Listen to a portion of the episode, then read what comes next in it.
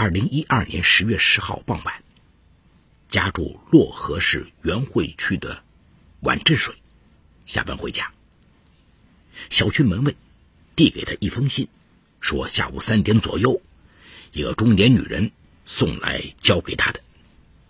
婉振水疑惑的打开信封，里面只有一张短短的信件：“振宇哥和嫂子的忌日快到了。”我想到坟前祭拜一下。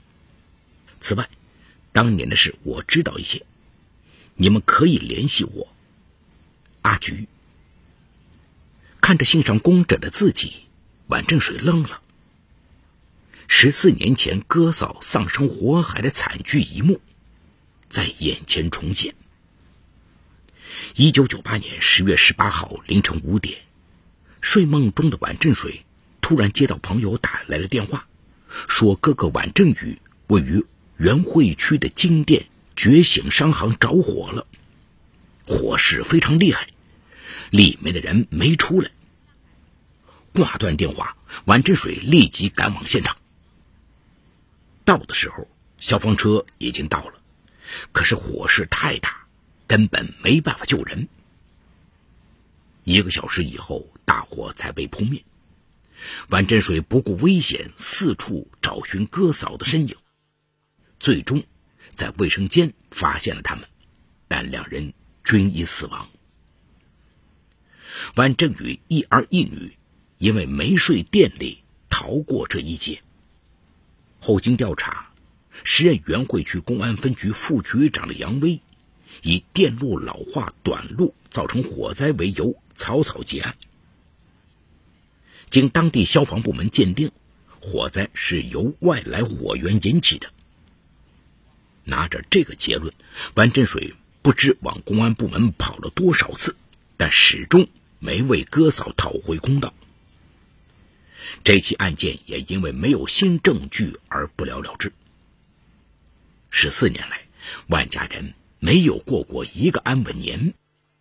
当年的火灾像是一根刺儿。扎在每个人的心里。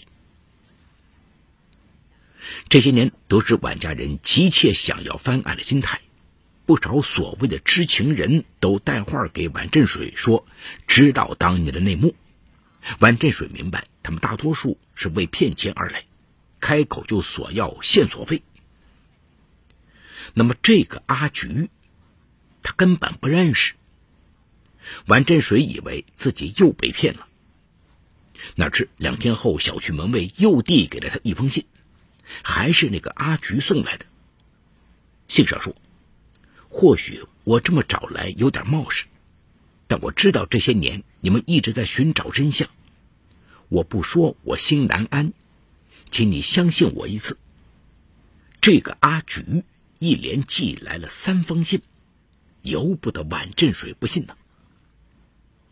二零一二年十月十六号。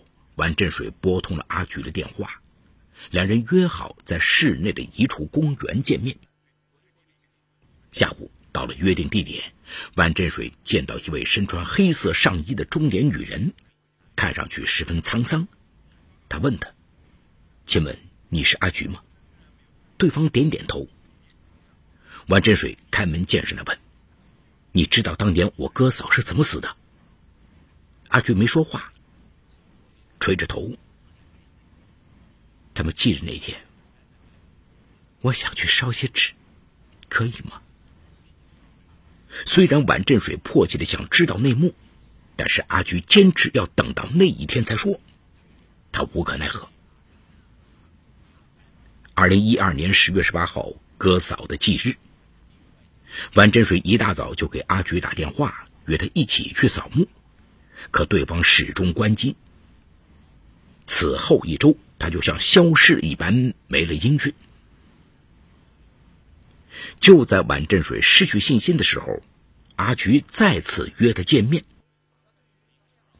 当天下午，在市区的一间茶楼，对方主动介绍了自己。时年四十六岁的苗慧菊是漯河人，初中毕业后，他外出打工，认识了前夫孙培超。两人认识时，孙培超有家室。两年后，孙培超离婚，娶了苗慧菊。婚后，夫妻俩居住在元汇区八一路上的一家属楼里，和孙培超的弟弟孙培国门对门。一九九八年夏天，苗慧菊怀孕了，此时夫妇俩已先后下岗，家庭陷入窘境。说到这儿，苗慧菊问：“你认识我小叔子孙培国吗？”晚镇水摇摇头。你爹肯定知道。以前就是在街面上混的，整天跟那些乱七八糟的人谋些事做。当年，就是他指使人纵火的。突然听到哥嫂当年的命案有隐情，晚镇水的声音提高了好几分贝。他为什么纵火烧死我哥嫂？我不太清楚，我只能说他是凶手。万振水当即要求苗慧菊跟他去公安局报案，可苗慧菊就是不去，说：“我不想把自己搅进这些是非当中，你们自己去查吧，我能说的就这些。”万振水走后，苗慧菊茫然的回到家。其实他没跟万振水说实话。当年的事，他不仅知道，而且还参与了。晚振宇夫妇的死，他脱不了干系。时光追溯到一九九八年十月初的一天晚上，苗慧菊刚睡下，孙培国来敲门。进门后，孙培国如鲠在喉，抽了根烟，然后说：“哥，有人找我做件事，说事成后。”给我三十万，让我把一家店烧了，你说能不能干？苗慧菊吓坏了，纵火那可是犯法的。他力劝小叔子，缺钱也不能干那伤天害理的事。没想到丈夫并没有明确反对。孙培国告诉哥哥：“大哥，你在这儿人缘不错，大家都觉得你老实。”你出面，觉得比我出面好得多。如果你愿意，事成后，三十万咱俩对半分。拿着这些钱，你可以再买套房子，也可以存着以后给孩子上大学用。弟弟走后，孙培超坐在那里想了半宿。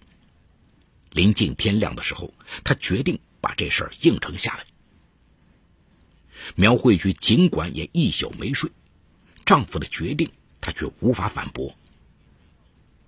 一九九八年十月十八号凌晨，苗慧菊和丈夫骑着自行车赶到觉醒商行门口，他们把装有汽油的塑料袋放在准备好的木条箱上，然后把箱子靠在觉醒商行的卷闸门旁。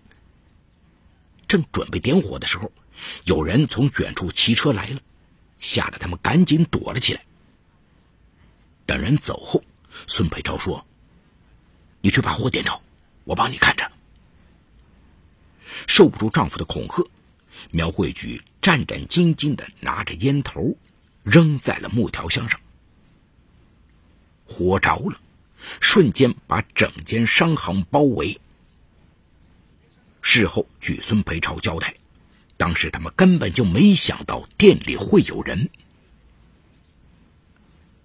回到家。天快亮了，苗慧菊和丈夫在屋子里愣愣的坐了很久。早上七点多，他们特意回到现场，想打听一下纵火后的事，这才知道晚正宇夫妇被烧死了。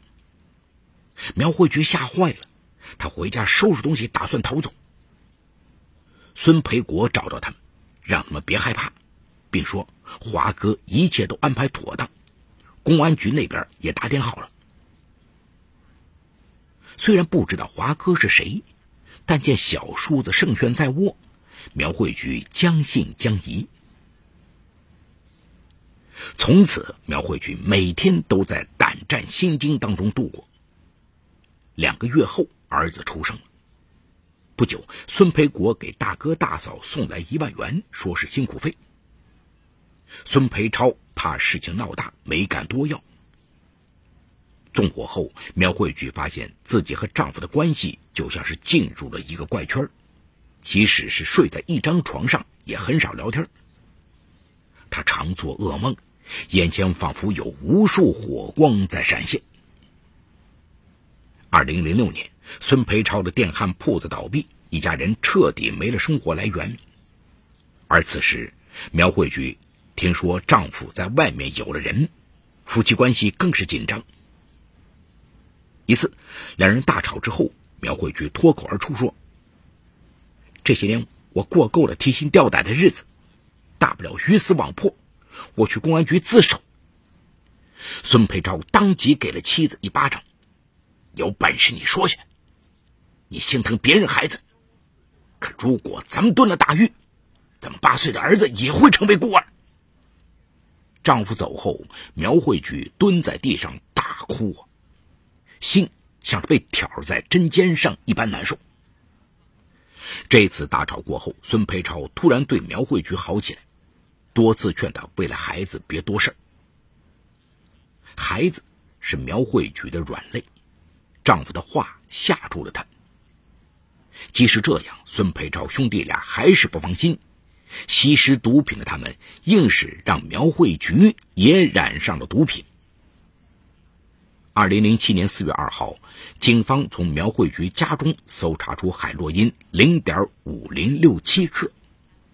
最终，漯河市原会区人民法院审理此案，指出苗慧菊为达到以贩养吸的目的，在家中向吸毒人员出售海洛因，依法判处他有期徒刑三年。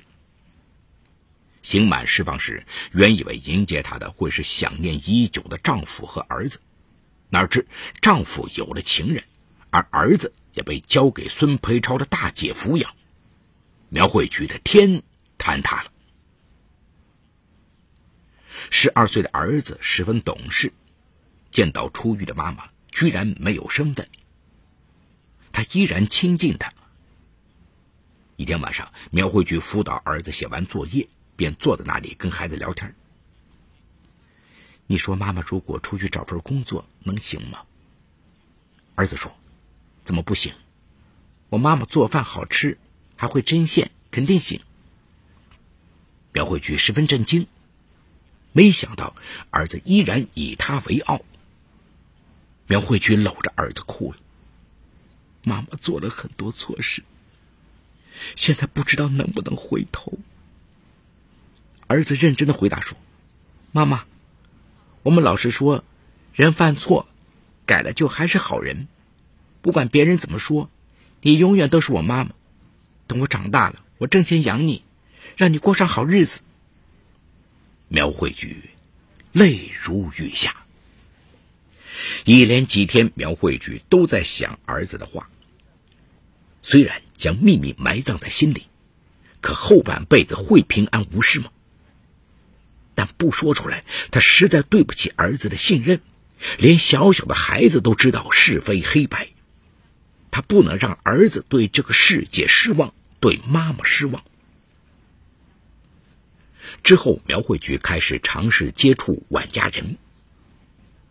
时间在矛盾的心境中匆匆流逝。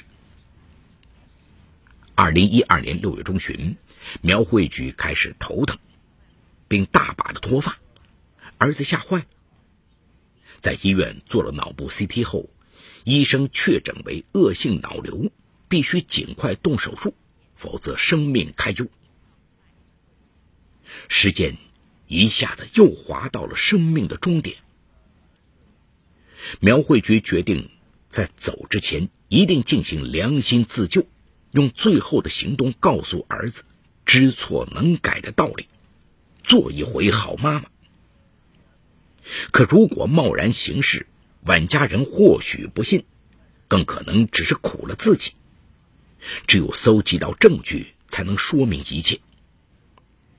二零一二年九月三十号中秋节，苗慧菊特意做了一大桌子菜，请小叔子过来吃饭。几杯酒下肚，苗慧菊提起了当年的事。略有醉意的孙培国放松了警惕，提到了王华。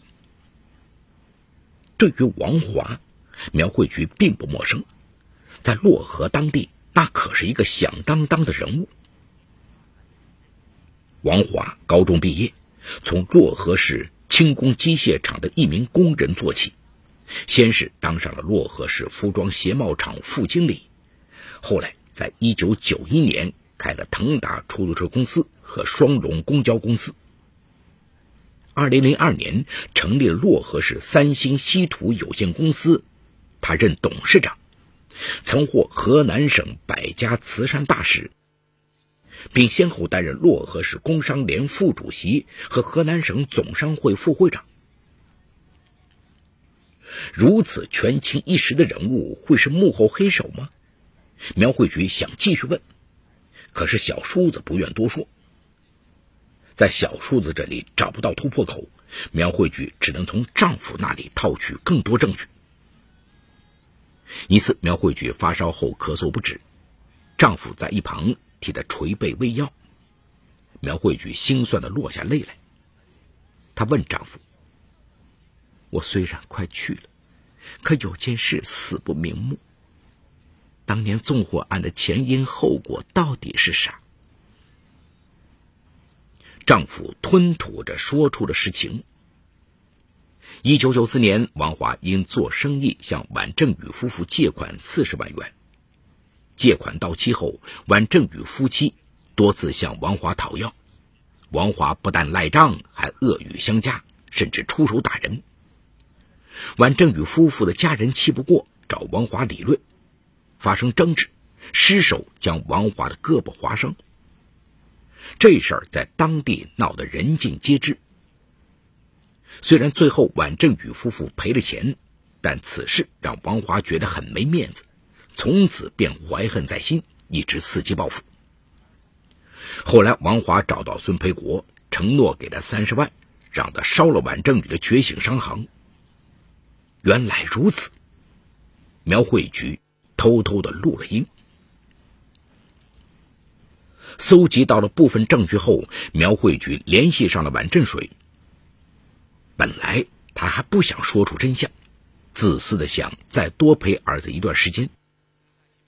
可让她下定决心的是，丈夫此时居然公开和情妇走到了一起，她果断离婚，全心守护孩子的同时，也终于下笔写就了那封送达宛镇水的匿名信。根据苗慧菊提供的线索和录音，王振水将事情的前因后果报告给了漯河市公安局副局长朱向阳。二零一三年一月五号，漯河市公安局正式立案，对当年的纵火案重新调查。二零一三年一月八号，苗慧菊因涉嫌纵火被漯河市公安局原汇分局刑事拘留。二零一三年二月五号，经漯河市人民检察院批准逮捕。根据苗慧菊提供的证据，警方迅速将王华抓捕归案。二零一四年五月二十九号，鹤壁市检察院反毒局受河南省检察院交办，将已调任漯河某区检察院工作的原漯河市公安局原会分局副局长杨威和已退休的原原会分局刑警大队副大队长孙景炎抓获归案。杨孙两人在该放火案中涉嫌包庇幕后真凶王华。至此，王华这位漯河黑老大才彻底被扳倒。二零一五年三月二十四号，河南省鹤壁市中级人民法院开庭审理了王华纵火一案。王华共涉嫌十一个罪名，纵火案放在了第一天审理，而苗慧菊则是此案的核心证人。庭上，苗慧菊看上去十分憔悴。他的儿子尽管没有出现在法庭，但是他在录音里告诉妈妈：“妈妈，我会一直等你回来。”苗慧菊听完已泣不成声。这一段回头路，苗慧菊走了太久太久，可最终，他还是回来了。目前此案仍在进一步审理中。好，故事说到这儿就告一段落。故事中当事人均为真名。当我们重新审视这桩十七年前的恶性案件时，会发现。手法都出乎意料的简单粗糙。但因为贪欲，就能让呼之欲出的真相被掩藏了十七年之久，让无辜的家庭痛苦不堪，终日以泪洗面。苗慧菊在生命的最后时期，终于能够直面自己的罪行，以实际行动偿还罪孽。让自己十七年来愧疚不安的内心得到平静。因为苗慧菊的揭发，王华的黑社会组织被司法机关顺藤摸瓜一网打尽。当年徇私枉法、包庇罪犯的办案人员也得到了追究。在这里啊，要提醒大家的是，如果在报案后对于公安机关的立案决定或者侦查过程有所质疑或者不满，不仅可以向办案单位反映，还可以向当地的检察机关提请侦查监督。通过这个案件，我们不难看出，有的时候正义良知很脆弱，外界的干扰引诱可能会很轻易的就让人妥协屈服，从此抛弃内心的道德准则。但有的时候正义良知很强大，一个孩童天真质朴的话语。能让人幡然醒悟、迷途知返。一个女人忏悔赎罪的决心，能一举掀翻整个黑暗王国。正义就像一粒种子，只要遇到合适的土壤，就能迅速长成参天大树。希望我们每个人都保护好自己内心的正义良知，坚守道德底线，做一个堂堂正正、坦坦荡荡的人，腰杆挺直行走。富养无愧于天地。